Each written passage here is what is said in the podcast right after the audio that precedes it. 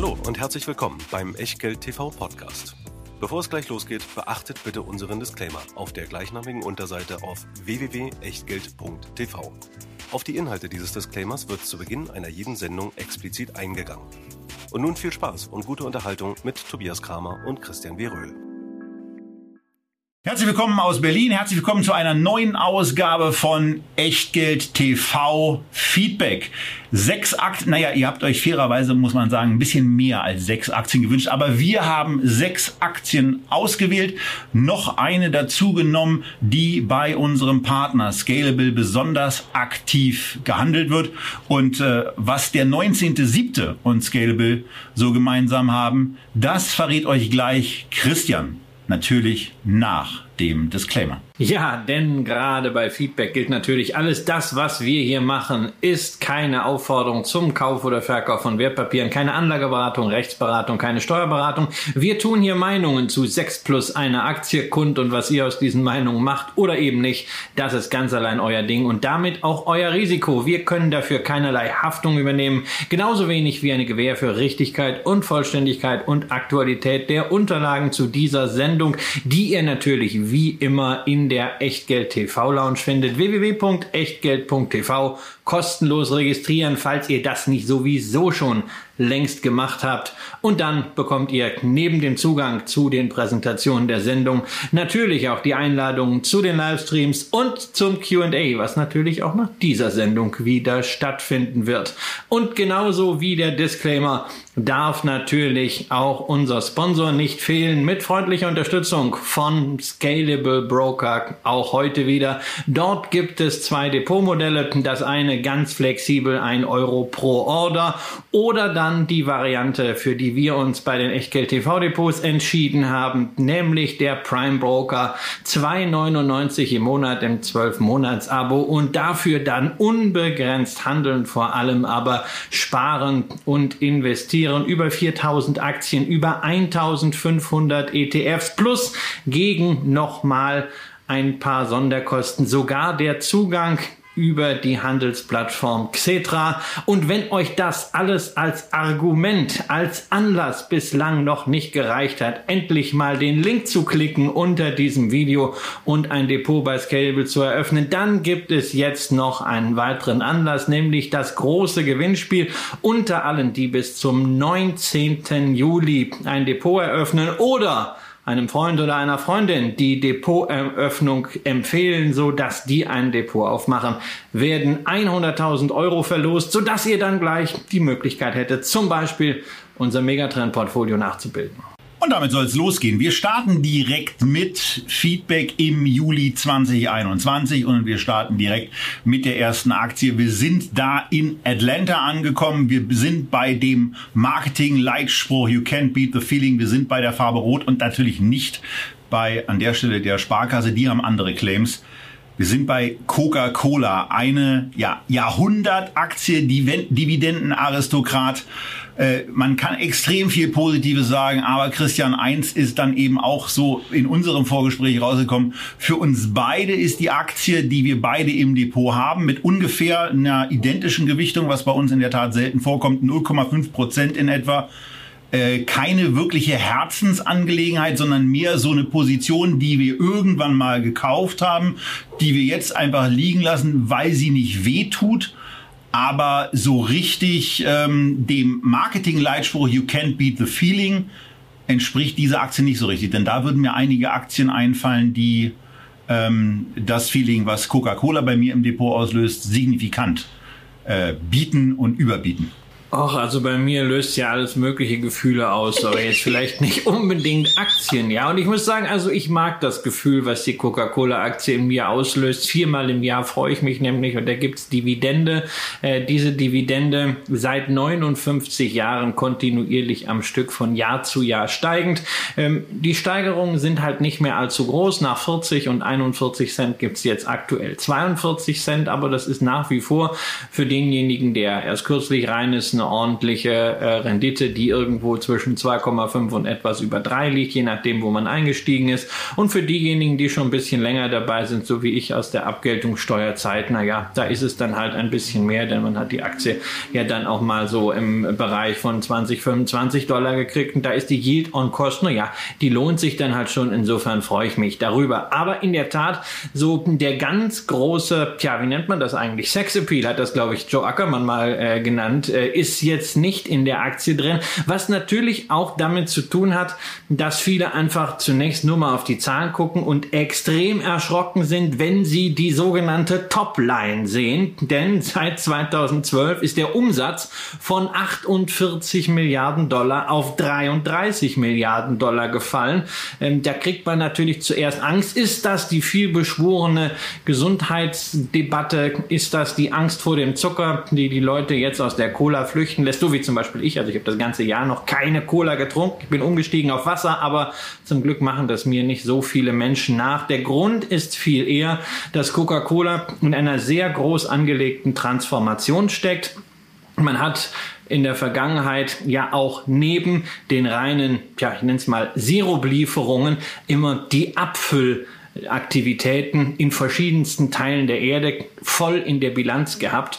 Und diese Umsätze, die natürlich deutlich margenschwächer sind, die will man raushaben, weshalb man, wie man das nennt, entkonsolidiert. Man hat versucht, die teilweise börsennotierten Töchter äh, von der Beteiligungsquote weiter zu drücken. Man formiert andere Einheiten, bringt da etwas an die Börse, verkauft teilweise etwas an Private Equity, um diese margenschwachen Umsätze rauszukriegen. Das ist der Hintergrund dieses Umsatzverfalls. Insofern darf man das das nicht als Negativkriterium sehen. Aber Wirkt sich ja auch durchaus positiv auf die Marge aus. Es wirkt sich positiv auf die Marge aus. Die ist der Hammer. Ja, 30% Operating Margin, das ist großartig. Aber ne, man würde halt, wenn man schon sagt, hm, also Topline ist jetzt nicht so viel los, würde man ja gerne mal bei den Gewinnen was sehen an Wachstum. Aber Tobias, darauf warten wir leider auch. Naja, das ist eben nicht Sirup, das ist nicht Coke, das ist irgendwie Essig. Ne? Also mit, mit richtig steigenden Gewinnen ist es halt nicht so doll.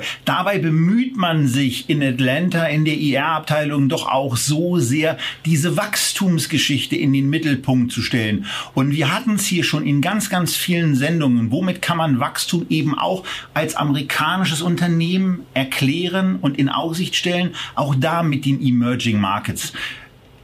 Coca-Cola macht das auf seiner Seite eben auch, dass sie einfach mal zeigen, was sind eigentlich die entwickelten Märkte, die für 20 Prozent der Weltbevölkerung stehen. Da ist es so, dass Coca-Cola in einem Getränkemarkt, der zu zwei Drittel oder zwei Dritteln kommerzialisiert ist, immerhin einen Anteil hat von 13 Prozent.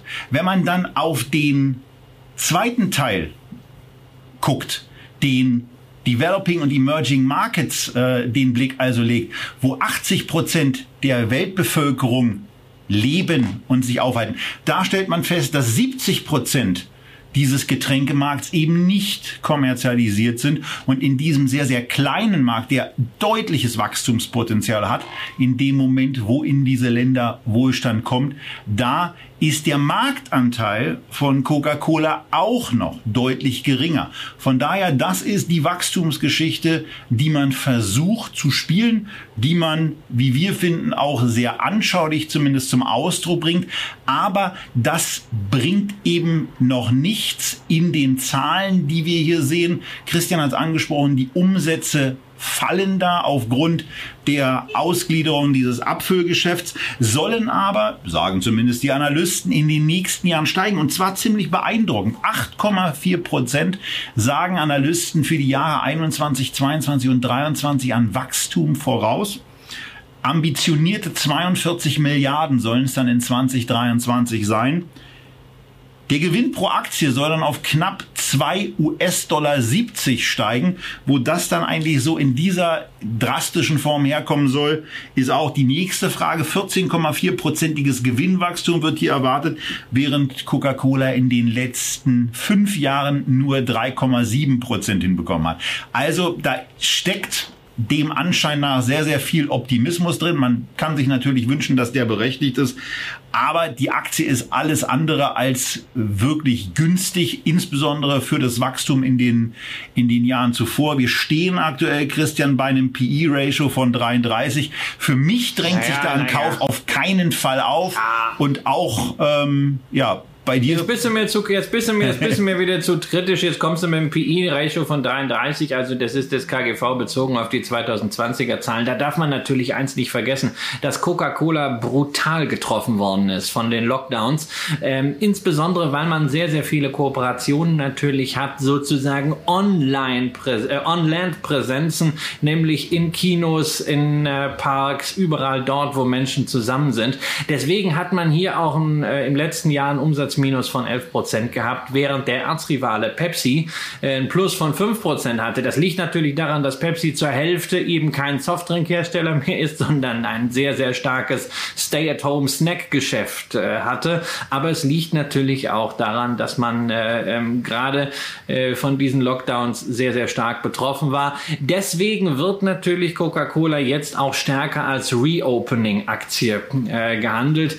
Ähm, ich würde aber jetzt da auch gar nicht so so drauf setzen. Wer die Coca-Cola-Aktie im Portfolio hat, der hat sie, ähm, weil er eine sehr langfristige Partizipation an einer der stärksten Marken der Welt haben möchte. Äh, ein Unternehmen, was sich immer wieder mal neu erfunden hat, was jetzt äh, gerade in den USA die Zero Sugar Coke neu lanciert hat. Äh, daran hängt sehr, sehr viel, auch was Wachstumserwartungen in diesem wichtigen Kernmarkt angeht. Und man hat diese Aktie äh, man möchte die Dividende kassieren und äh, langfristig gibt es eine Wertschöpfung dazu und man lässt sie liegen. Das ist nichts für ein fokussiertes Portfolio, für ein breites Dividendenportfolio. Da gehört sie meiner Ansicht nach rein, wie übrigens auch der schon erwähnte Erzrivale. Da sollten wir kurz drüber sprechen, denn die haben gestern, also am Tag bevor wir diese Sendung äh, hier aufzeichnen, ihre Quartalszahlen gebracht und diese Quartalszahlen waren großartig. Ähm, zweistelliges Organ organisches Umsatzwachstum. Da sind natürlich äh, gewisse Basiseffekte aus dem Corona-Lockdown jetzt mit dabei, aber trotzdem, das ist eine Hausnummer, die man erstmal erreichen muss. Und schon in den letzten Jahren ist Pepsi ja deutlich besser gewachsen als Coca-Cola, sowohl operativ als auch an der Börse. Die beiden gehören für mich beide ins Depot. Wer sich jetzt entscheiden will, aus welcher Aktie man vielleicht auf Sicht der nächsten zwei, drei Jahre mehr rausholen kann. Da würde meine Präferenz ganz klar Pepsi sein, beziehungsweise auch natürlich dann, wenn man einen reinen Softdrinkhersteller haben möchte, die Firma, die das Getränk herstellt, das ich so gerne mag, nämlich Monster, äh, das trinke ich immer noch. Die haben zwar ein Kurs-Gewinn-Verhältnis äh, von über 30, aber sie wachsen halt auch richtig und sind gemessen an diesem Wachstum eigentlich sogar billiger als Coca-Cola. Sie schaffen nämlich auch eine Operating Marge von 35 Prozent. Äh, Cola, wie gesagt, 30 und Pepsi, ja, das ist ein anderes Businessmodell, viel integrierter, im Jahr auch dreimal so viel Mitarbeiter wie Coke, da sind es eben dann nur 14. So, für mich bei der Aktie im Moment auf keinen Fall ein Kauf, eine stabile Halteposition. Wenn man sie in der Tat im Depot hat, da hat man sich ja damals was bei überlegt, was man von der Aktie so haben will, was man sich davon erwartet. Ähm, Kaufkurse sind aus meiner Sicht eher in dem Bereich von 45 wieder da. Da wäre sie dann auf einem Bewertungsniveau, auch auf den 2021er Zahlen bezogen, von unter 20. Und äh, da würde ich mich mit einem Einstieg deutlich wohler fühlen. Und ähm, damit können wir jetzt eigentlich dieses Thema Coca-Cola abhaken. Aber wir kommen damit zu einem Unternehmen, was auch ein Dividendenaristokrat ist, was seit 1837 am Markt ist und was You can't beat the feeling, naja, aber you can't beat the dividend history, äh, in der Tat überbieten kann. Procter Gamble ist die nächste Aktie. 64 Jahre hintereinander wurde die Dividende dort angehoben. Und ähm, naja, damit ist es natürlich auch ein Dividendenaristokrat. Und hier sieht's von der Bewertung eher so aus, dass diese Aktie attraktiver erscheint. Zumindest in meinen Augen, Christian, der du schon wieder anfängst, hin und her zu wackeln. Warum? Nee, nee, ich wackel, ich wackel ja gar nicht. Also die, die Dividende ist natürlich für, für ganz viele äh, Leute ein Grund, äh, Procter Gamble zu kaufen. Es macht natürlich auch Sinn, weil du kriegst hier eine äh, 2,3-prozentige äh, Rendite, die wird voll verdient. Da ist noch genügend Luft wieder, äh, das Unternehmen so aufzustellen, dass man auch noch äh, wachsen kann. Ähm, da ist, das geht so im Jahr dann um vier bis fünf Prozent nach oben im historischen Durchschnitt. Das ist halt eine sehr schön entspannte Aktie, insbesondere natürlich auch mit Blick auf das Geschäft, äh, Konsumgüter, äh, angefangen so von, von äh, Stoffpflege wie beispielsweise ein Ariel über Beauty, äh, Head and Shoulders und Pantene Pro V äh, bis hin so zu natürlich Pampers, aber auch Oral B, äh, Gillette, ganz, ganz viele Marken mit dabei. Äh, irgendwas geht immer, das sind Grundbedürfnisse, das heißt, das ist äh, nicht wirklich sensitiv, was Konjunkturschwankungen angeht. Und das Unternehmen hat nun mal einfach eine sehr, sehr äh, erfolgreiche ähm, Historie dabei, wenn es geht, Marken im Kopf der, des Konsumenten zu verankern. Also eine, eine ganz, ganz entspannte Aktie, bei der man aber anders als bei äh, Coca-Cola, die ja auch so entspannt sind, äh, noch zusätzlich gewisse Träger feststellen kann, warum da womöglich Kurspotenzial sein könnte. Ja, also ich, ich kann es auch gar nicht so genau erklären. Äh, die, die Procter Gamble Aktie habe ich nicht im Depot. Die Coca-Cola Aktie, die nervt mich eigentlich regelmäßig so ein bisschen, insbesondere weil sie seit 2017 eben mit einer für mich relativ äh, lahmarschigen Performance erwartet. Irgendwie spricht mich diese Aktie im Vergleich mehr an. Das kann vielleicht auch daran liegen, äh, dass man den Produkten dann eben äh, häufiger und an ganz, ganz vielen Stellen eben begegnet. Christian hat sie eben schon genannt. Und was man bei dem Unternehmen eben auch herausstellen kann, was bei amerikanischen Gesellschaften eben in der Form nicht so häufig vorkommt, ist ein Investor Relations Bereich, der äh, gut gestaltet ist. Der, diese Seite hier ist der aktuellen Präsentation Präsentation entnommen, wo wir auch noch ein paar andere Seiten haben, wo deutlich wird, wie eigentlich das Thema Wachstum in diesen zehn Bereichen, zumindest im Q3, äh, Q3 ist das erste Kalenderquartal 2021 gewesen, weil das Geschäftsquartal oder das Geschäftsjahr von Procter Gamble im Juni eines, eines Jahres endet. Und da sieht man eben auch so ein bisschen in diesen Unterlagen, dass da ebenfalls wie bei Coca-Cola ein weiterer Markt ins Auge genommen wird, nämlich erkennbar der asiatische Markt, wo man sich ähm, mit äh, Haarprodukten und sicherlich auch anderen versucht zu positionieren und offensichtlich auch im Bereich der digitalen Bekanntmachung versucht zu positionieren.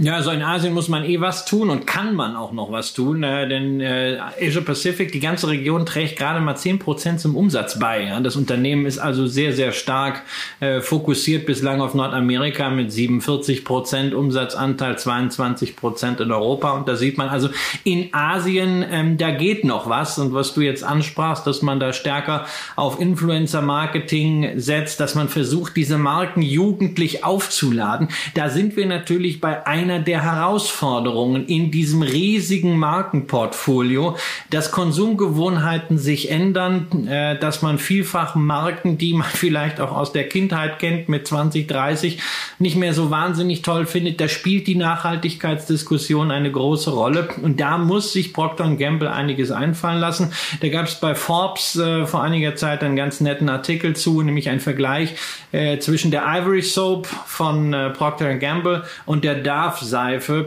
von Unilever und die Unilever-Kampagne ist für Darf ist ja auch hier in Deutschland rauf und runter gelaufen äh, mit mit äh, mit Curvy Models sehr stark diese Diversity-Karte gespielt. Diese Marke irgendwie unglaublich äh, zeitgeistig, sympathisch, modern erscheinen lassen und äh, dagegen hat Ivory Soap äh, immens Marktanteil verloren, weil es halt wirklich angestaubt ist. Da muss Procter Gamble was tun, aber sie scheinen bei anderen Produkten da durchaus erfolgreich zu sein.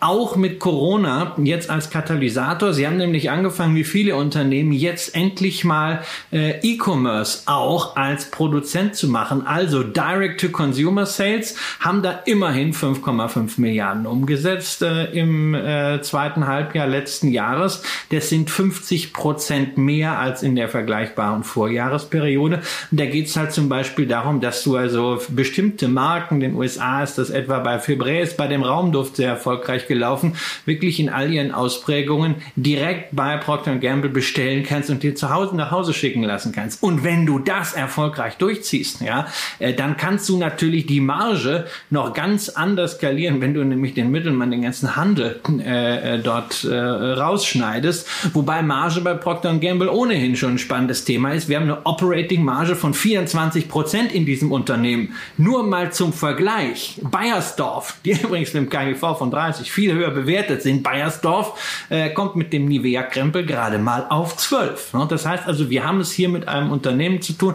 was eine hohe Marge hat und das heißt im Konsumgüterbereich insbesondere traditionell auch eine entsprechend hohe Bewertung. Wobei, Tobias, wie siehst du das jetzt auf der Bewertungsseite? Ist es jetzt so, dass du sagst, nee, auf keinen Fall, da kriege ich Angst? Oder ist es vielleicht sogar doch so, dass du sagst, hey, ich könnte mir eigentlich überlegen, wenn ich noch mal was im Aristokratenbereich machen will, warum nicht Procter Gamble? Genau, also das wäre, das wäre dann auch die Überlegung. Ich finde die Aktie in der Tat ganz gut. Das KGV jetzt für das Jahr, was kurz davor ist, äh, nee, das eigentlich für das Geschäftsjahr ist ja für die schon abgeschlossen. Das neue hat jetzt begonnen. Äh, jetzt kommen dann demnächst die Zahlen. Da sieht es eben so aus, dass jetzt wieder über 75 Milliarden Dollar an Umsatz erwartet werden. Das zeigt dann eben auch, dass seit 2016, 2017 dann eben der Weg zurück ins Wachstum gefunden wurde eben auch durch diese Strategie der Fokussierung bei den Produkten, wo man ja bezogen auf das Fiscal Year 2017 sieht, dass von 170 Marken auf 65 reduziert wurde, dass man die Gruppen, und also da haben sich bei mir ja auch einige Fragen gestellt, warum denn Family und Home dann eigentlich was unterschiedlich. Aber das, das sollen die in irgendeiner Form machen. Die haben da ihre zehn Kategorien. Wenn sie sich dabei wohlfühlen, alles schön. Aber hier ist in der Tat etwas, äh, was ganz, was ganz gut aussieht. Die Umsatzerwartungssteigerung für die nächsten, dann zwei folgenden Geschäftsjahre ist dann bei jeweils fünf Prozent pro Jahr. Das Gewinnwachstum wird bei zehn Prozent pro Jahr gesehen. Ich finde, das ist eine adäquat bewertete Aktie. Coca-Cola wäre mir im Moment zu teuer. Und wenn man in dem Bereich etwas sucht, dann ist es etwas, was man zu dem Kurs auch jetzt kaufen kann. Ja, wobei man natürlich äh, bei Procter Gamble eines auch bitte immer im Hinterkopf halten kann. Die sind natürlich darauf angewiesen, äh, dass sie Preissteigerungen bei Rohwaren auch entsprechend über den Handel an den Endkonsumenten weitergeben können. Wir erleben momentan sehr deutliche Preissteigerungen. Wir haben vielfach hier darüber gesprochen. Es gab jetzt die neuen Inflationszahlen in den USA, die weit jenseits aller Erwartungen äh, lagen. Und Procter Gamble hat bereits für eine ganze Reihe von Warengruppen für die USA ab September Preisanhebungen angekündigt. Und da werden wir dann sehen, wie groß die Preismacht eines Markenherstellers in einem solchen inflationären Umfeld ist. Das können wir ja gar nicht beurteilen, weil wir ein solches Umfeld ähm, in den letzten Jahren überhaupt nicht hatten. Das bitte im Hinterkopf halten. Das bleibt so als Risikofaktor dabei. Tendenziell in der Vergangenheit war es natürlich so, dass äh, solche Unternehmen, die Güter des täglichen Bedarfs verkaufen, äh, natürlich auch eine entsprechende Preismacht haben. Aber es gibt natürlich eine Inflation auch von, von Handelsmarken, teilweise auch von Handelsmarken der E-Commerce-Riesen. Ähm, und das wird sehr, sehr spannend sein zu sehen. Über dieses Risiko bzw. diese Unklarheit äh, sollte man sich bewusst sein. Ja, und wir kommen zum dritten Unternehmen und spannenderweise nach zwei absoluten Dickschiffen, Aristokraten, über 200 Milliarden US-Dollar, Coca-Cola, über 300 Milliarden US-Dollar, die Procter Gamble, sind wir jetzt bei jenseits von 300 Milliarden Schweizer Franken und blicken in die Schweiz und zwar zur Roche Holding. Und äh, die ist auf der einen Seite, da kommen wir jetzt wieder dazu, aus meiner Sicht wirklich günstig bewertet. Aber Christian, da gibt's etwas, was wir hier in den Zahlen schon sehen. Hier steht Roche Holding AG und wenn ihr euch das Ganze anguckt, da seht ihr beim, beim Aktienpreis einen Kurs, der durchläuft von der Roche-Aktie. Gleichzeitig ist es aber auch so, dass es da etwas gibt, was den deutschen Anlegern in der Regel wesentlich geläufiger ist, nämlich ein Genussschein auf diese Aktie beziehungsweise von dieser Aktiengesellschaft, die ähm, auch in deutlich umfangreicheren Ausmaß ausgegeben wurde im Vergleich zur Stammaktie. Und äh, da wäre vielleicht zunächst mal interessant zu erfahren, was es eigentlich mit diesem Genussschein auf sich hat und welche Rechte man mit dem Schweizer Genussschein der Roche AG hat und welche eben auch nicht. Ja, das ist mit dem Genussschein äh, hier bei Roche ungefähr so wie mit Vorzugsaktien. Man nimmt da so voll teil, man hat keinen Vorzug, man hat keine nicht mehr Dividende, aber man partizipiert genauso am Ergebnis äh, wie mit der Stammaktie. Die Genussscheine sind halt deutlich liquider, weil es davon deutlich mehr gibt. Ja, nur äh, äh, knappe 20 Prozent des Aktienkapitals von Roche liegen tatsächlich in Stammaktien. Der Rest ist dieses Genussscheinkapital. Und bei den Stammaktien kommt auch noch hinzu, äh, dass sie sehr, sehr fest platziert sind. Nur ein Sechstel der Stammaktien ist überhaupt im Free Float. Der Rest liegt äh, bei den Familienstämmen Hoffmann und Öri. Äh, Frau Öri wird ja dem einen oder anderen bekannt sein als langjährige Vizepräsidentin des FC Basel. Zumindest die Fußballfans wissen das. Ähm, ansonsten noch beteiligt mit 33 Prozent dieser Stammaktien äh, Novartis, der andere Schweizer Pharma-Riese, historisch bedingt. Ähm, das heißt, wir haben also eigentlich bei den Stammaktien einen gewissen Liquiditätsnachteil, umgekehrt bei den Genussscheinen einen Liquiditätsvorteil. Ähm, wenn wir in die Historie schauen, muss man sagen, zumeist waren die Aktien und der Genussschein gleich auf, was den absoluten Preis anging.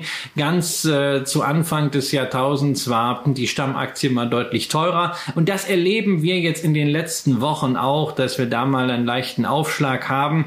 Ähm, für deutsche Anleger ist natürlich äh, der Genussschein ebenso äh, ausreichend. Manche verfolgen ja die Strategie, dass sie unbedingt Stimmrechtsaktien haben wollen wollen. Man kann, man kann beides handeln. So groß ist die Differenz auch nicht. Klar ist, man kann es nur dort handeln, wo Schweizer Aktien entweder außerbörslich oder eben über die Schweizer Börse angeboten werden.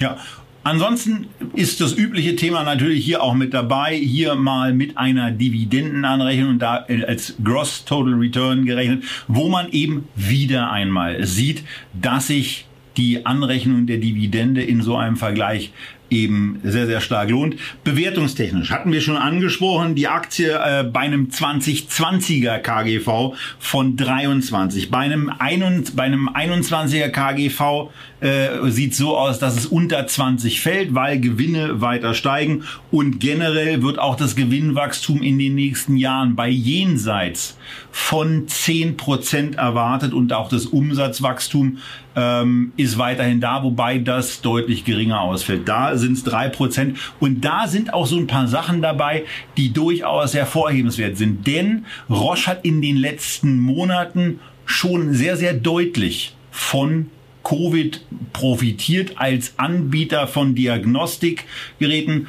äh, und auch von, von Tests haben sie hier ähm, deutliche Absatzsteigerungen erzielt und sind beispielsweise im Bereich neue Produkte jetzt mit 35 Prozent Umsatzanteil vertreten, aber die Diagnostikverkäufe selbst haben im Vergleich zum Vorquartal, also Q1 2020, da war jetzt auch testmäßig noch nicht so viel im Absatzkanal, verglichen mit dem ersten Quartal 2021, äh, wo dann schon ganz ordentlich was in der, in der, im Absatz auch noch war. 50-prozentige äh, Steigerung, während Christian im pharmazeutischen Bereich Umsatzrückgänge auf der Quartalsebene von 14 Prozent zu beobachten waren. Deswegen ist es zumindest auch hervorhebenswert, dass es zumindest weiterhin gelingen soll, Umsätze leicht zu steigern. Aber so dieses Produktportfolio, äh, ist es dir da möglich, das einzuschätzen?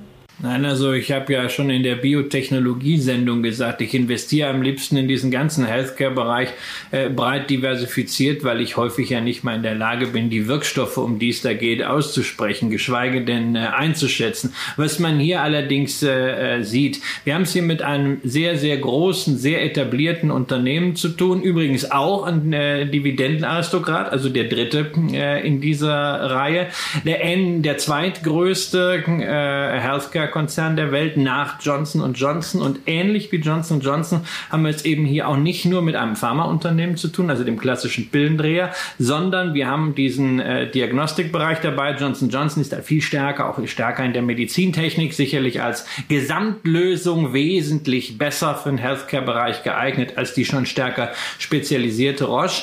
Äh, Roche hat traditionell äh, eine relativ hohe Stärke im Bereich der Onkologie, also bei Krebsmedikamenten Medikamenten. Allerdings hat man jetzt da äh, seit 2018 drei Patente von Blockbustern verloren. Die sind ausgelaufen und jetzt kommen also diese Biosimilars, diese Generika, die Nachahmerprodukte und deswegen schrumpft der Umsatz. Und was die Pipeline angeht, hat man natürlich sehr viel auch eingekauft. Ja, äh, sozusagen ja die Mutter aller Biotechnologiekäufe im Jahr 2009 hat man Genentech gekauft, damals äh, für 46 Milliarden Dollar. Äh, sozusagen ein super Schnäppchen nach der Finanzkrise, großartige Geschichte. Aber ähm, aus der Pipeline muss jetzt auch mal was werden. Man hat in den USA eine Zulassung für ein Covid-Medikament bekommen. Man hat ein Alzheimer-Medikament in der Pipeline, äh, wohl relativ weit entwickelt, was nach der Biogen-Geschichte, über die wir auch gesprochen haben, auch interessant werden könnte. Aber man ist momentan für leichtes Umsatzwachstum eigentlich darauf angewiesen,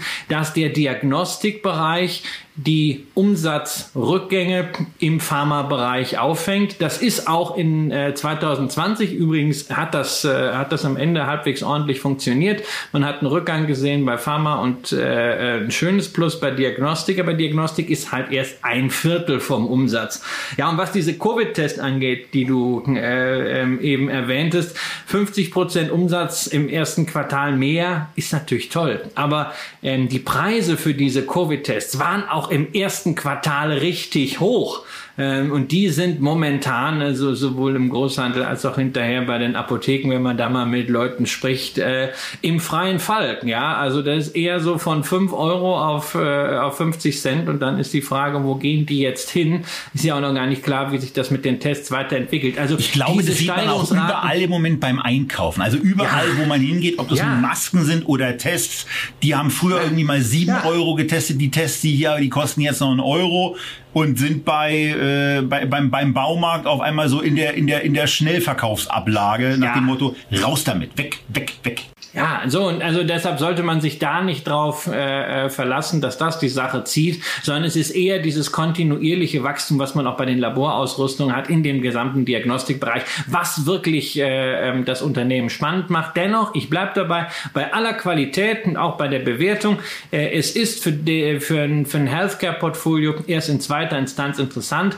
Meine Erstpräferenz wäre immer Johnson Johnson. Wenn ein Anleger hingegen sagt, also ich deck Pharma dergestalt ab, dass ich mir Aktien von drei, vier großen Pharmakonzernen dahinlege, weil irgendeiner wird immer laufen. Also nehme ich eine Novartis, nehme ich eine Roche, äh, nehme ich vielleicht eine Pfizer äh, und dazu eine Glaxo oder eine, eine AbbVie. Äh, das ist dann so meine äh, Diversifikationsstrategie. Dann gehören die natürlich unbedingt rein auch mit Blick auf die Dividende und zwar weil diese Dividende äh, zwar jetzt nicht diese super äh, Rendite hat, sondern äh, das sind halt 2, irgendwas Prozent, aber sie wird halt zu ziemlich genau der Hälfte auch verdient. Also äh, nur es wird nur die Hälfte ausgeschüttet. So, jetzt haben wir drei absolute Dickschiffe besprochen, jeweils im äh, dreistelligen Milliardenbereich von der Bewertung unterwegs. Und jetzt wird's Zeit, mal ein bisschen kleinere Brötchen zu backen.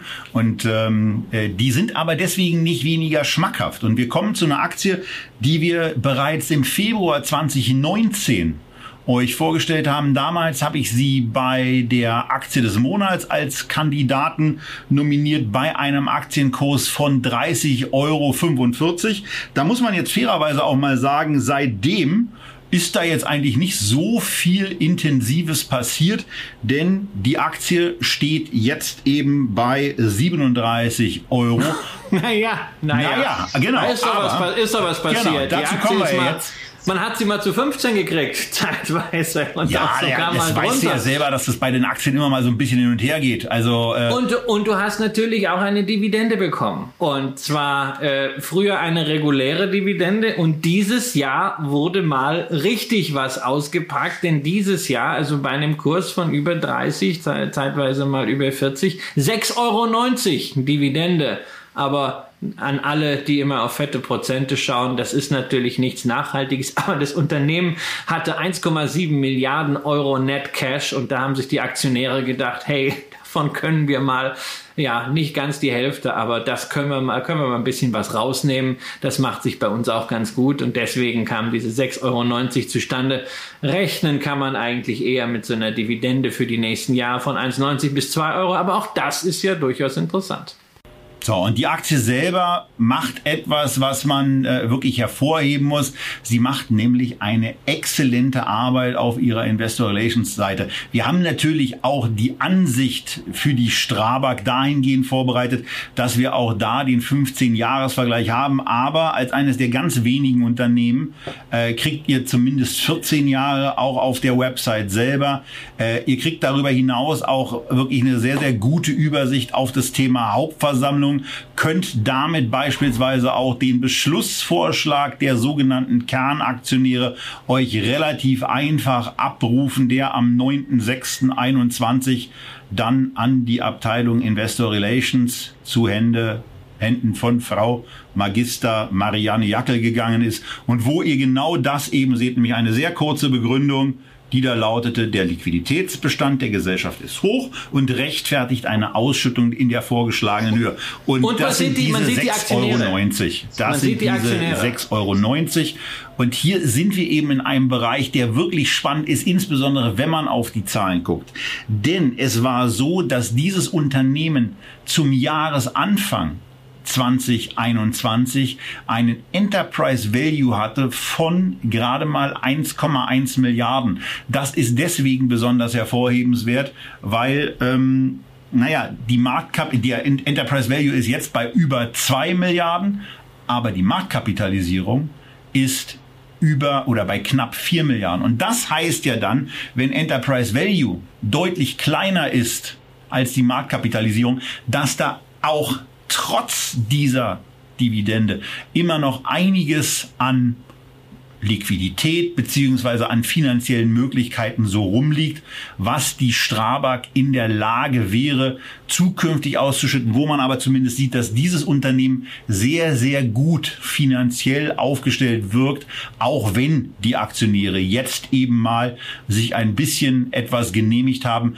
Und wo ihr beispielsweise auch an dem Chart seht, der zwar im Kurs nach der Dividendenauszahlung ein Stück nach unten gegangen ist, aber wo ihr den Dividenden anrechnenden Chart im Gross Total Return Ansatz eben weiterhin nach oben steigen seht. Also hier ein Unternehmen, was ähm, auf äh, der Aktionärsseite durchaus für Lächeln gesorgt hat. Und dass die Aktie Christian kurzzeitig bei 15 war, naja, sag mir äh, Titel, die im März 2020 nicht deutlich gelitten haben.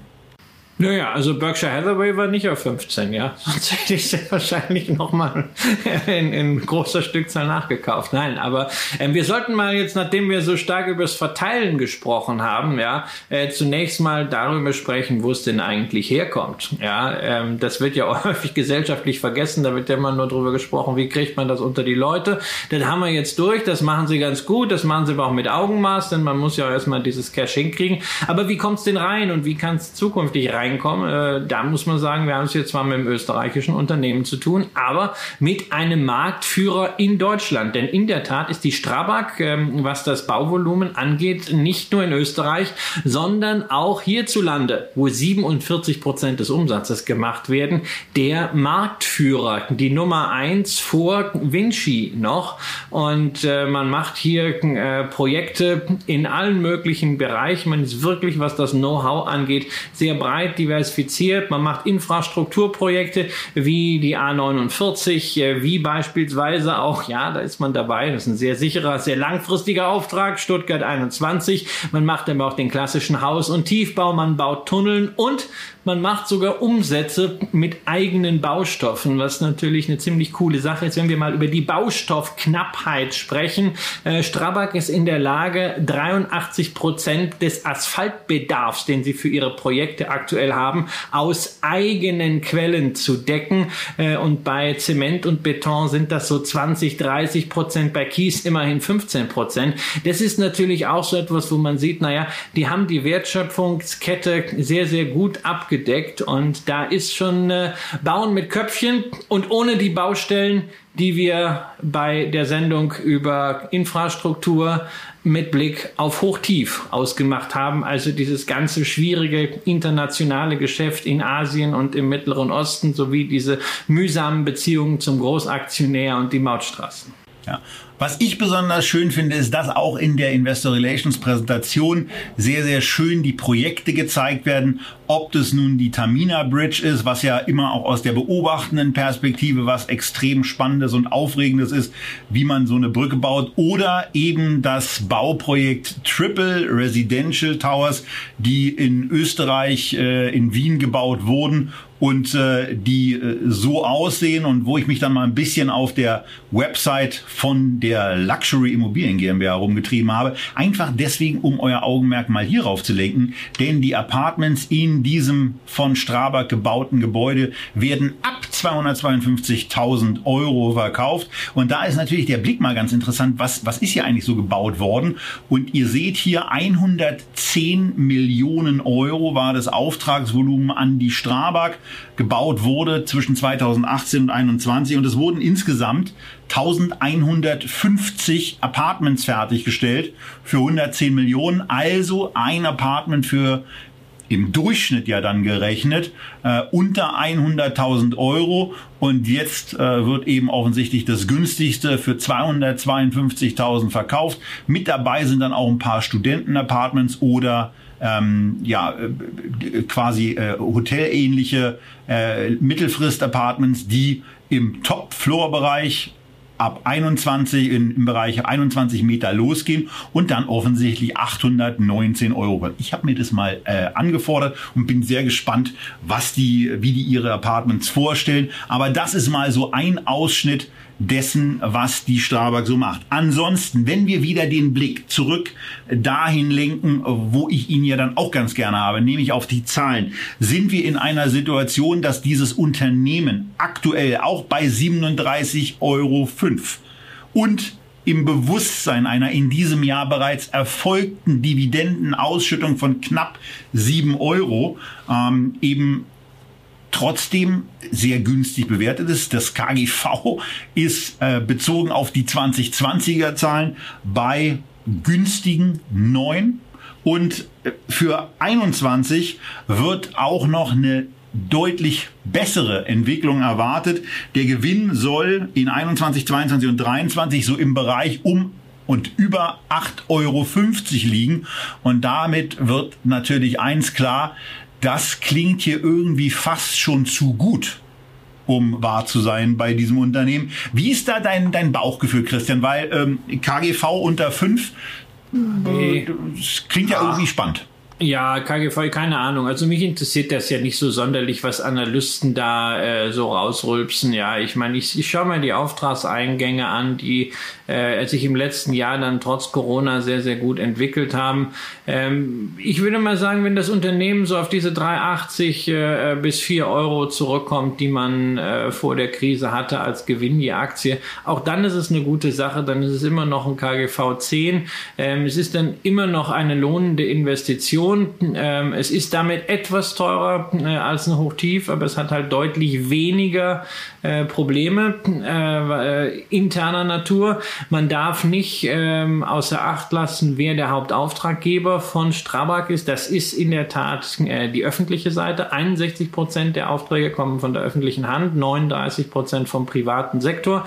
Ähm, das heißt, es hängt natürlich sowohl das Geschäft als auch das Börsensentiment schon daran, dass man insbesondere in Deutschland und in Österreich, aber auch in äh, Osteuropa, wo man nochmal 24 Prozent Umsatzanteil hat. Und das sind die Kernregionen. Nordamerika, das kann man alles außen vor lassen, alles äh, unter ferner liefen, dass man in diesen Regionen dann auch wirklich äh, ein ähnliches Programm dann durchsetzt wie äh, Build Back Better, dass man was für Infrastruktur tut. Wohnungsbau und sowas ist natürlich auch fein, aber äh, vor allen Dingen diese Infrastrukturprojekte, die sind wichtig, wenn da die Bundesregierung sowohl in Österreich als auch in Deutschland die Schatulle aufmachen, ist die Wahrscheinlichkeit sehr groß, dass Strabag davon äh, nochmal zusätzlich was abbekommt. Da können wir vielleicht auch über diese Fantasiezahlen sprechen, die du da zitiert hast, von 6, 7, 8 Euro je Aktie. Ansonsten aber der aktuelle Auftragseingang, ähm, der gibt durchaus her, wenn da nicht irgendwelche großen Verzögerungen oder Skandale und sowas reinkommen, äh, dass man so die, äh, die 380 äh, zumindest 2022 auch dann erreichen kann.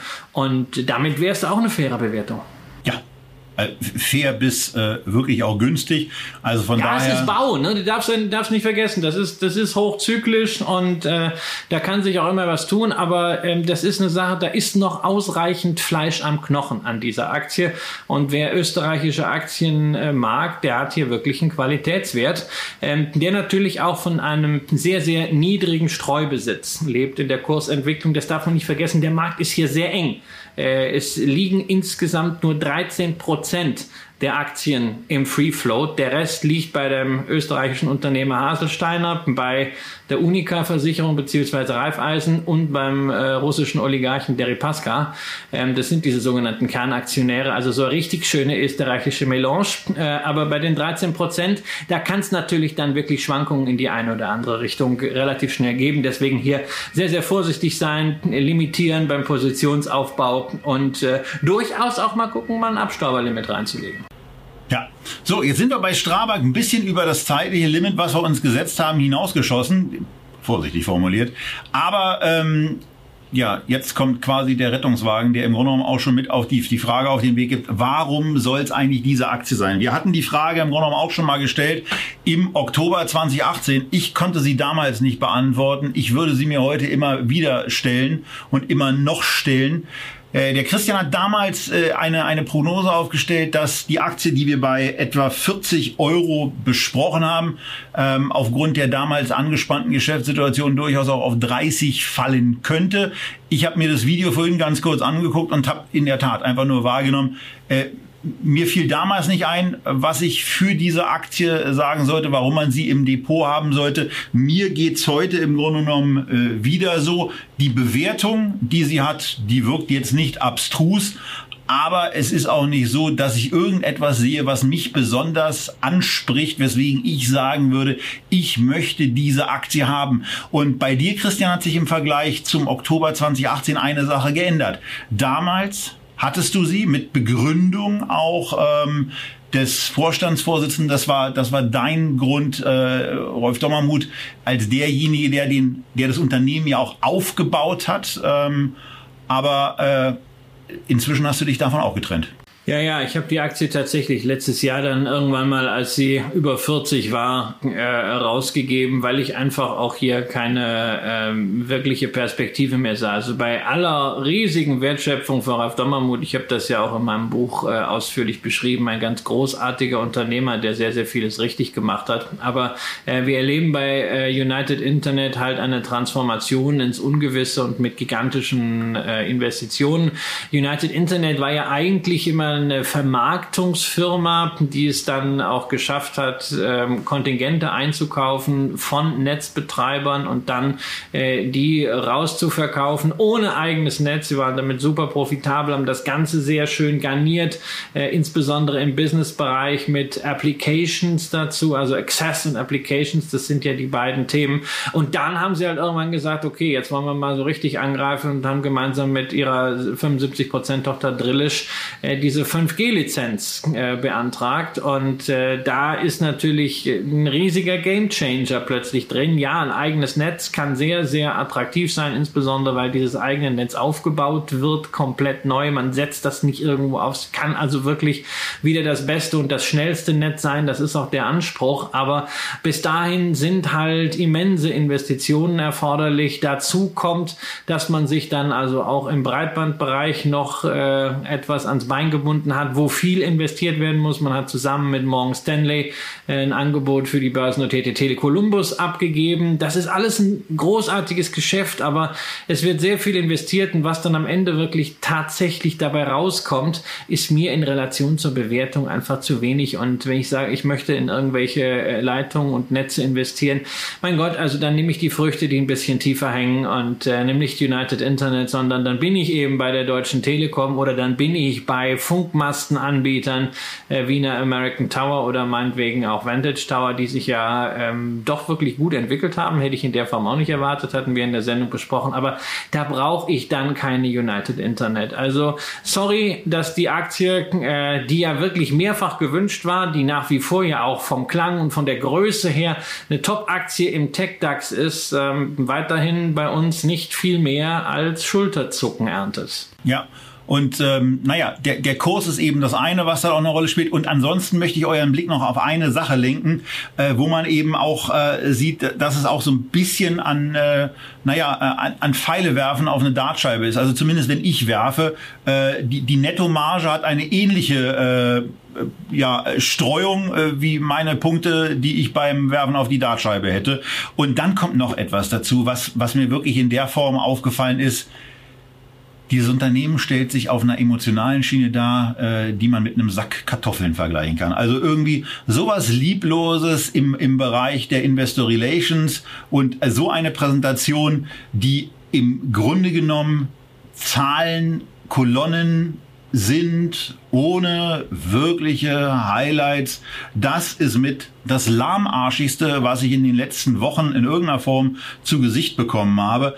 Also gerade Kommunikation ist doch etwas, was man emotional auch aufladen kann. Und, na gut, man muss jetzt der Wahrheit natürlich auch noch äh, gerecht werden und sagen, das ist der emotionale Teil der United Internet Homepage. Ähm, das ist die Startseite, wo ein paar Mannequin durch die Gegend laufen und ein bisschen die Marken dargestellt werden. Aber ansonsten, wie gesagt, äh, ne, so emotional wie ein Sack Kartoffeln und ähm, einen Sack Kartoffeln lege ich mir auch nicht ins Depot.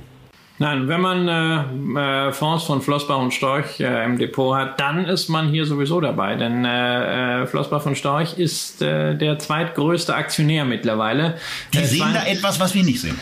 Ja, in der Tat. Also 42 Prozent hat Dommermut, was natürlich auch äh, an sich großartig ist. Also du hast da wirklich einen Milliardär, der voll Skin in the Game hat und der ja auch ganz offen letztlich in, im Interview mit der Welt gesagt hat, also das ist seine letzte große unternehmerische Tat, äh, dieses 5G-Netz ans Laufen zu kriegen. Ähm, äh, ist es ja beeindruckend, dass er auch in dieser Form äh, dabei bleibt und sich engagiert. Äh, Flossbach mag ja solche Infrastrukturthemen. Sie waren ja lange Zeit sehr, sehr stark exponiert ähm, bei, bei Freenet aber das ist jetzt auch äh, natürlich am Ende stabilisiert geworden, aber nicht jetzt die unbedingt die Kursrakete. Ja, ich meine, ich brauche im, im Portfolio auch jetzt nicht nur Kursraketen, ich mag ja auch langweilige Aktien. Wir hatten ja drei am Anfang, ja, die ich allesamt im Portfolio habe, weil sie so wunderbar langweilig sind, weil ich mich nicht darum kümmern muss. Ähm, aber bei United Internet ist halt auch diese Langeweile nicht da, allein wegen dieses äh, ungewissen Territoriums. Und naja, na, wir haben eine Dividende, 50 Cent, die kann man sich auch leisten, aber die macht halt eigentlich wirklich Spaß, nur äh, für Ralf Dommermuth. Äh, und ansonsten äh, ist da auch nicht die Fantasie drin, dass die jetzt großartig erhöht wird. Das Unternehmen ist in der Investitionsphase und äh, es ist halt ein, ein furchtbar politisch aufgeladener Markt. Und naja, wenn das sein muss, dann oh. doch bitte oh. etwas stärker. Ich, irgendwas ist bei dir los. ich ja. weiß nicht was, aber politisch dann, aufgeladen politisch aufgeladen. Und das ist quasi die ideale Überleitung. Ah, die ideale Überleitung ja. zum nächsten Unternehmen. Wir gehen jetzt nach Frankreich. Und da ist in der Tat etwas passiert, was volle Kanne politisch aufgeladen ist. Denn Veolia, ich hoffe, Christian, ich spreche es richtig aus, hat sich bei den Zahlen, äh, was wir hier sehen, in der Vergangenheit so entwickelt, wie es dargestellt ist. Aber ähm, da gibt's ein bisschen was Neues, denn die haben Suez übernommen. Und das ist deswegen ganz spannend, weil man 26 Milliarden, die Veolia hat, äh, mit 17 Milliarden, die die Suez hatte, zusammengepackt hat in einem Verfahren, was ganz spannend war. Veolia kam so an, hat gesagt, na, wir würden euch so 15 Euro pro Aktie zahlen. Dann hat man gemerkt, na, das zieht nicht so richtig. Äh, dann haben sie gesagt, okay, wir zahlen 18. Dann hat man von Seiten Suez gefordert, dass 20 Euro bezahlt werden und dann kam 20,50 Euro dabei raus. Wie das so alles abging, weiß man auch nicht so richtig. Aber was jetzt das Spannende ist, hier entsteht oder ist jetzt ein Unternehmen am Markt, was im Grunde genommen gesagt hat, das, was wir mit der Suez da haben, äh, da packen wir noch ein bisschen Dinge von uns rein, bringen die wiederum raus, extrahieren wieder sieben Milliarden, bleiben 36 Milliarden übrig die sich umsatztechnisch in einem Bereich bewegen, den wir für hochgradig spannend halten, den wir für so spannend halten, dass Christian ihn in sein Megatrend ETF-Depot aufgenommen hat. Und es geht hier um den Bereich Wasser, es geht um Wasseraufbereitung, es geht um Wasserentsorgung auch. Äh, und das ist natürlich A spannend, B wichtig, aber was mir hier überhaupt nicht möglich ist, ist dieses Unternehmen in irgendeiner Form einzuschätzen. Ich würde es deswegen auch auf keinen Fall im Depot haben. Richte euren Blick vor allen Dingen auch auf die wahnsinnig niedrige Nettomarge, die quasi nicht existent ist, wo also Effizienzzugewinne die ja durch eine solche Fusion oder durch einen solchen Zukauf auch möglich sind, äh, möglich erscheinen. Aber ich persönlich wäre da mit dem Clean Water ETF wesentlich angenehmer investiert als mit dieser Aktie. Aber Christian, du bist in Veolia investiert. Was sind da deine Hintergründe und was erwartest du dir außer Kurssteigerung und Dividende hier auf der unternehmerischen Seite von dieser Story? Naja, also ich habe sie, ich sie gekauft, bevor diese ganze äh, Suez-Geschichte losging im letzten Jahr, ähm, weil sie damals einfach günstig bewertet waren, ordentliche Dividende drauf stand und natürlich äh, sie in einem Markt äh, agieren, den ich halt sehr gern mag, äh, egal wie man das jetzt abgrenzt. Also sie packen es in, in drei verschiedene Bereiche. Sie sagen Wasser und Abwasser, das sind 42 äh, Prozent vom Umsatz, 37 äh, Prozent Abfall und 21 Prozent Energie. Energie, das sind so diese drei Themen. Das zusammenzupacken äh, ist schon attraktiv, auch äh, natürlich ähm, aufgrund der multinationalen äh, Ausrichtung, die das Unternehmen jetzt schon hat. Ich bin ja auch Aktionär bei Waste Management und das ist eine ganz gute äh, Ergänzung dazu.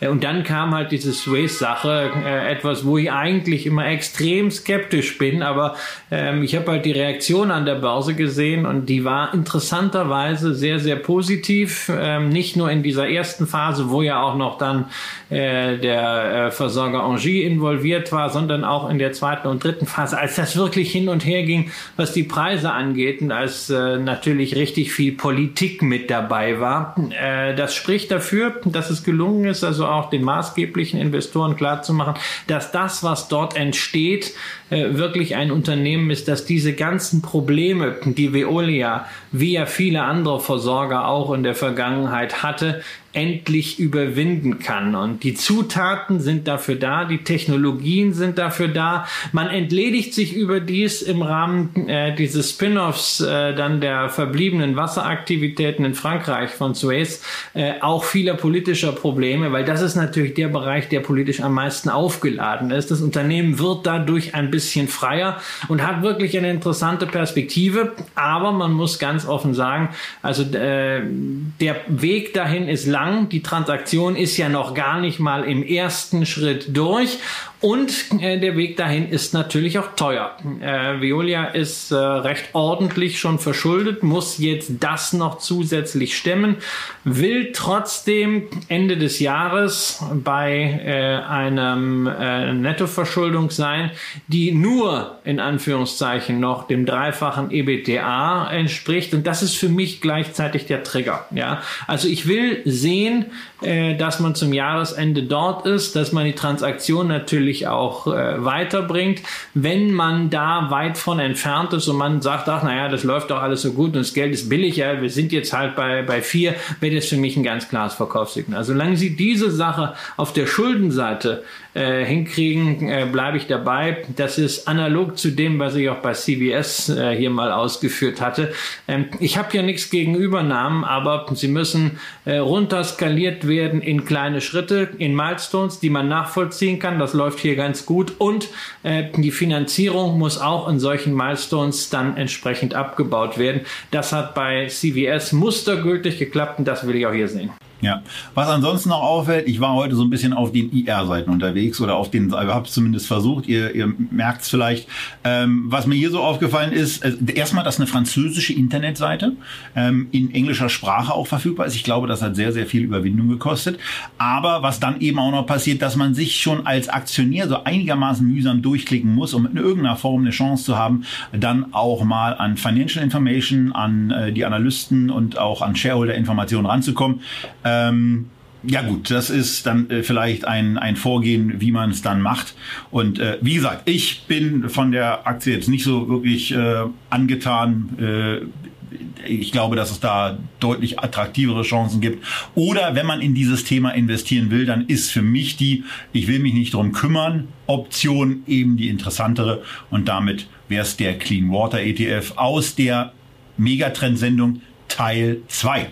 Oder eben die Waste Management Aktie, wenn wir über das Thema Entsorgung sprechen. Also bitte das auch nicht vergessen. Wasser ist halt hier 42 Prozent, wird auch sicherlich auf der Technologieseite durch Suez nochmal kräftig gestärkt. Aber ähm, das Thema Entsorgung, das Thema Recycling ist mindestens genauso spannend was hier drin steckt. Aber wenn, wenn jemand sagt, okay, nee, also ich will Wasser haben und ansonsten Abfall weil bitte keine Franzosen, auch wegen der Dividendenthemen, äh, dann ist natürlich äh, Waste Management immer äh, eine lohnende Überlegung. Absolute Qualitätsaktie. Und das wäre eigentlich Echtgeld TV gewesen, die sechs Aktien, die ihr euch gewünscht habt. Aber wie bei einem Otto-Programm aus den 80er Jahren heißt es auch bei uns, ein Hammer noch. Ähm, das hat ja irgendwann mal Apple dann eiskalt von Otto kopiert. Die haben es dann One More Thing genannt. Und bei uns heißt dieses One More Thing Scalable Stock. Und da gucken wir uns immer ganz gerne da um, was wird eigentlich bei Scalable im Moment aktiv gehandelt und da sind natürlich die ein oder anderen Meme-Stocks dabei. Da ist in letzter Zeit übrigens auch einiges dabei gewesen, was wir in den letzten Sendungen, in den letzten Wochen, in den letzten Monaten immer wieder besprochen haben. Auch Dickschiffe aus dem ähm, amerikanischen Technologiebereich waren auf einmal darunter zu finden. Aber es gab eben eine Aktie, die wir hier noch nicht so richtig hatten, wo wir mal wieder den Blick ins Reich der Mitte richten können und wir sind bei der Ginkgo Solar, äh, wo, das nehme ich gleich vorweg, die Zahlen ähm, so äh, viel interpretierbar sind, dass ich sie besser mal rausgelassen habe, weil das hätte eher zur Verwirrung Anlass gegeben. Ich bin immer noch mit Guru Fokus im Austausch darüber, ähm, ob sie die korrekt dargestellt bekommen, weil im Moment sind sie das nicht und von daher haben wir hier darauf verzichtet. Aber was bei dem Unternehmen so, äh, dass da einiges los ist, seht ihr im Grunde genommen am Chart. Auch wenn ihr das Jahr, äh, wenn ihr die letzten zwölf Monate jetzt nicht vergrößert habt, seht, könnt ihr eben sehen, dass sich die Aktie dann eben mal von knapp 20 auf beinahe 90 nach oben entwickelt hat, dann mal wieder schön auf 30 runtergedroppt ist und jetzt wieder so bei 60 steht. Was da in dem Unternehmen so alles los ist, ich habe es nicht wirklich verstanden. Ich würde persönlich auch in dieses Unternehmen nicht investieren, auch wenn mir ein befreundeter Investor äh, gestern bei einem kleinen Ausflug in eine Bar so gesagt hat, dass da offensichtlich noch eine Beteiligung liegt, die jetzt an die Börse gebracht werden soll und wenn diese Beteiligung an die Börse gebracht werden wird, dann ist es eben so, dass bei üblichen Bewertungen äh, die diese Beteiligung alleine schon hat, eigentlich der Kurs der Junko-Aktie schon bei 60 US-Dollar mit diesem Wert äh, anzusetzen wäre. Und naja, äh, bei einem Kurs von im Moment 61,78 äh, ist das zumindest eine ganz spannende Option, die man da zu haben scheint. Äh, für mich kommt diese Aktie aber aufgrund äh, der, der vielfältigen ähm, Zahlenprobleme, aufgrund auch eines gewissen, äh, ja, muss ich dann schon sagen, Misstrauen ge gegenüber äh, diesen kleineren chinesischen Stocks, äh, auch wenn es 2,9 Milliarden US-Dollar Marktkapitalisierung äh, sind dazu. Äh, für mich keinesfalls ein Investment. Christian, äh, bei dir unterstelle ich eigentlich ähnliches oder täusche ich mich? Ja, ja, wobei, also wir sollten hier nicht über Zahlenprobleme sprechen. Das ist missverständlich. Ja, nur weil Guru Focus nicht in der Lage ist, die Zahlen, die von äh, Jinko Solar äh, geliefert werden, ordentlich aufzubereiten hat, das heißt es nicht, dass das Unternehmen Zahlenprobleme hat. Also man findet in den Unterlagen äh, von Jinko äh, sowohl die Filings an die SEC, weil man ist an der Nasdaq notiert, als auch in äh, Investorenpräsentationen, aus denen die Zahlen hervorgehen. Trotzdem, ich bin natürlich absolut bei dir. Der ist für mich äußerst schwierig. Asiatische Unternehmen habe ich eh äh, als, als Einzelwert, wenn dann irgendwie vielleicht mal im Venture Depot wie eine äh, Zong an, äh, aber sicherlich kein Solarhersteller, weil ähm, ich weiß ja gar nicht, ähm, wie die Verhältnisse in diesem Markt sind und wie schnell sich diese Verhältnisse wieder drehen können. Denn auch Jinko Solar äh, kommt ja quasi aus dem Nichts. Das Unternehmen ist 2006 gegründet worden, hat 2009 erst mit der Herstellung von Modulen angefangen, ist 2010 an die Nasdaq gegangen und ist inzwischen der weltweit führende Hersteller für kristalline Solarmodule. Also ähm, das ist das ist schon großartig. Ich frage mich immer, also wenn du es so schnell schaffst, an die Spitze zu kommen, dann kann es vielleicht auch sehr schnell kommen, bis da wieder ein anderer dran ist. Ähm, bei Jinko Solar muss man sagen, spricht nichts dafür, dass sie bald äh, äh, das Beste hinter sich haben. Ganz im Gegenteil, sie haben gerade wieder gemeldet, äh, dass der Wirkungsgrad äh, ihrer äh, Solarmodule nochmal durch ein neues technologisches Verfahren um 0,5 Prozentpunkte erhöht werden kann. Das sind Welten, das weiß ich als äh, äh, langjähriger Betreiber und Investor von PV-Anlagen auf jeden Fall. Aber da sind halt sehr, sehr viele Risiken dabei, die gar nichts jetzt zu tun haben mit dem einzelnen Unternehmen, sondern schlichtweg damit, dass es sich um chinesisches Unternehmen handelt, also generell Börsennotierung chinesischer Unternehmen in den USA. Äh, da steht ein dickes Fragezeichen hinter von beiden Regierungen.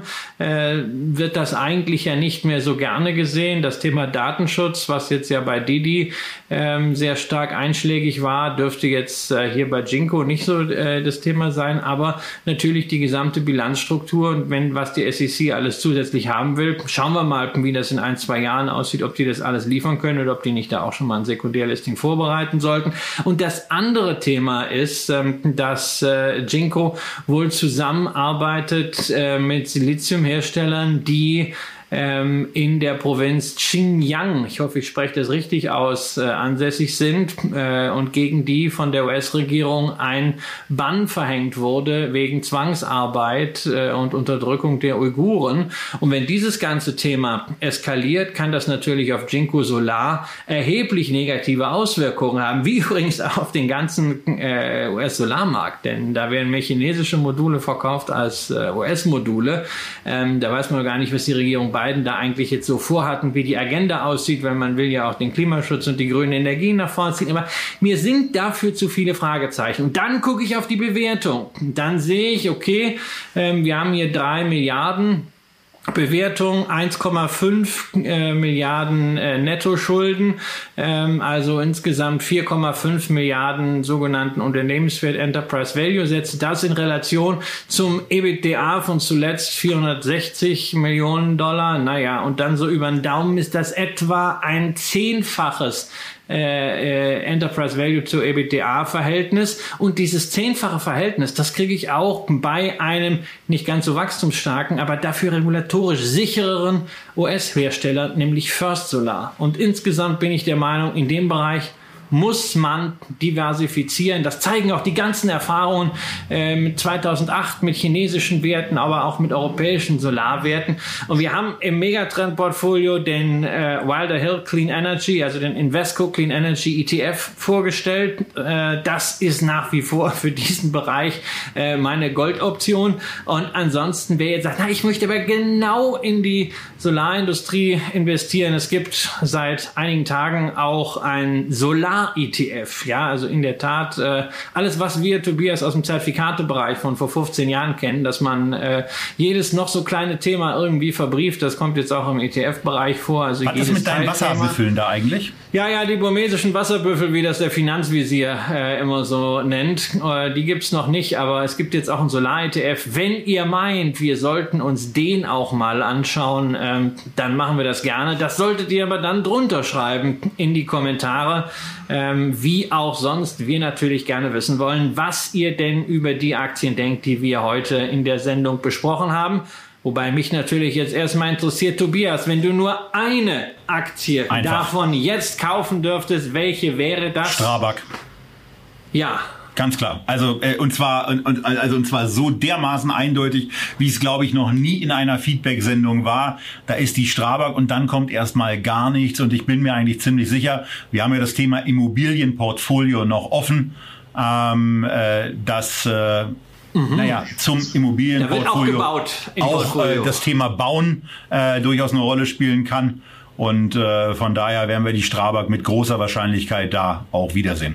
Ja, bei, bei mir wäre es auch die Strabag und dann äh, gefolgt von äh, Procter Gamble, wo das Review, also gerade auch mit den Perspektiven im E-Commerce für mich äh, sehr, sehr ähm, erfreulich war. Und ansonsten muss ich sagen, fühle ich mich mit Roche und Coca-Cola nach wie vor wohl, ohne dass ich sage, da muss ich jetzt unbedingt äh, mehr investieren. Aber die melden sich halt Roche einmal im Jahr, Coca-Cola viermal im Jahr. Und solange diese Meldungen so aussehen, wie in den vergangenen Jahrzehnten es bei diesen Unternehmen war, nämlich immer ein bisschen mehr und das auch verdient, bin ich zufrieden. Ja. Und das war's heute mit Echtgeld. Wir freuen uns über eure Kommentare, welche Aktie ihr am besten fand, bei welcher Aktie ihr das, was wir hier erzählt haben, vollkommen anders seht ähm, und äh, weswegen beispielsweise die Jinko Solar in euren Augen beispielsweise doch ein Top-Investment ist. Aber da bitte dann auch nicht nur einfach nur zwei To-the-Moon-Raketen, sondern gerne auch etwas ähm, mit reinbringen, was dann vielleicht auch die Truppe, die da unten eben weiterliest und die ja auch immer größer wird, dann weiterbringen kann. Das war es ansonsten heute mit Echtgeld TV Feedback. Wir freuen uns, wenn ihr das nächste Mal wieder mit dabei seid in der nächsten Sendung und wünschen euch ansonsten, dass ihr A gesund bleibt, dass ihr B clever und möglichst rational investiert und C wünschen wir uns natürlich, dass ihr diesen Beitrag A liked, B teilt und C beim nächsten Mal wieder mit dabei seid. Tschüss aus Berlin.